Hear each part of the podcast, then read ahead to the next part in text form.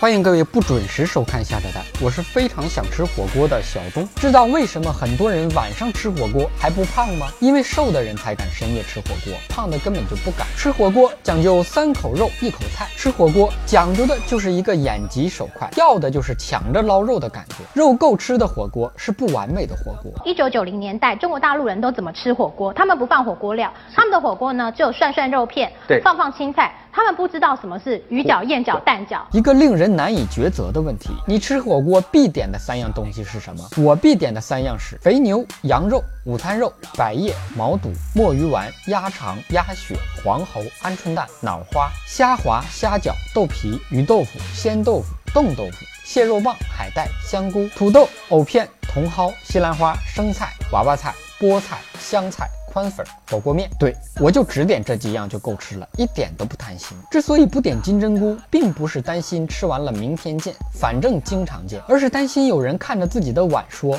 我想吃你的金针菇。你吃火锅喜欢用什么小料当蘸料？你知道火锅蘸料的鄙视链吗？吃蒜泥油碟的瞧不上吃香菜醋碟的，吃海鲜酱的瞧不上吃麻酱的，放辣椒的瞧不上不吃辣的，而所有人都瞧不上的就是花生碎、芝麻、小葱、腐乳、韭菜花、沙茶酱，每一种小量都放一点的，称这些小料污染了火锅的味道。你当小料是面条卤子呢？卤不要钱。吃火锅的最高境界是最后把汤底都喝了。火锅汤料也。也有鄙视链，吃麻辣烫的瞧不上吃菌汤、海鲜汤、清汤的，而所有人都瞧不上吃鸳鸯锅的骑墙派。当然了，不管你是什么汤，只要里面加了罂粟壳，你就站在了火锅汤鄙视链的顶端。尿检结果是吃这种火锅的最高荣誉证书。无论是吃什么汤的火锅，中途一定要及时加汤，不然火锅里的小白菜吃成了干锅娃娃菜，翻炒几下就成了麻辣香锅。无火锅不重庆，Let's move 更是火锅之都。因为是重庆人。必须重庆火锅，在吃火锅锅的问题上，四川重庆人是最不可信的。永远不要相信他们跟你说的，一点儿都不辣。在四川，火锅可以吃的你乐不思蜀。不信你去成都试试，成都一个你来了就走不了的城市。和我在成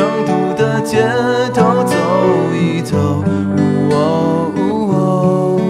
然而，不光重庆、四川有火锅，全国各地都有属于自己的火锅。什么叫火锅？说白了，不就是乱七八糟的食材放锅里乱炖吗？南方的火锅叫打边炉，还有潮汕的牛肉火锅；北方的火锅叫铜锅炭火涮羊肉，还有羊蝎子火锅；东北的火锅叫乱炖，还有杀猪菜。就连中华传统文化的发源地韩国也有自己的韩式火锅。各种食材放锅里乱炖后，加入方便面和芝士，就成了文艺青年热捧的部队火锅。其实。就是煮方便面加了点菜叶火腿肠，不光地上能吃火锅，天上也能。在太空上最炫酷的火锅吃法是。烧热的火锅汤飘在空中，航天员用筷子往空中轻轻一划，七上八下，毛肚就熟了。火锅自古以来就是人民群众喜闻乐见的一种社交工具。这是江西南昌出土的西汉时期的青铜火锅，锅里甚至还有板栗等残留物，这更加印证了古代人跟现代人一样，吃完火锅也不喜欢洗锅。冷天吃火锅温暖，而热天光膀子吃火锅更爽，还不用洗衣服。夏天吃才有那个火锅的感觉。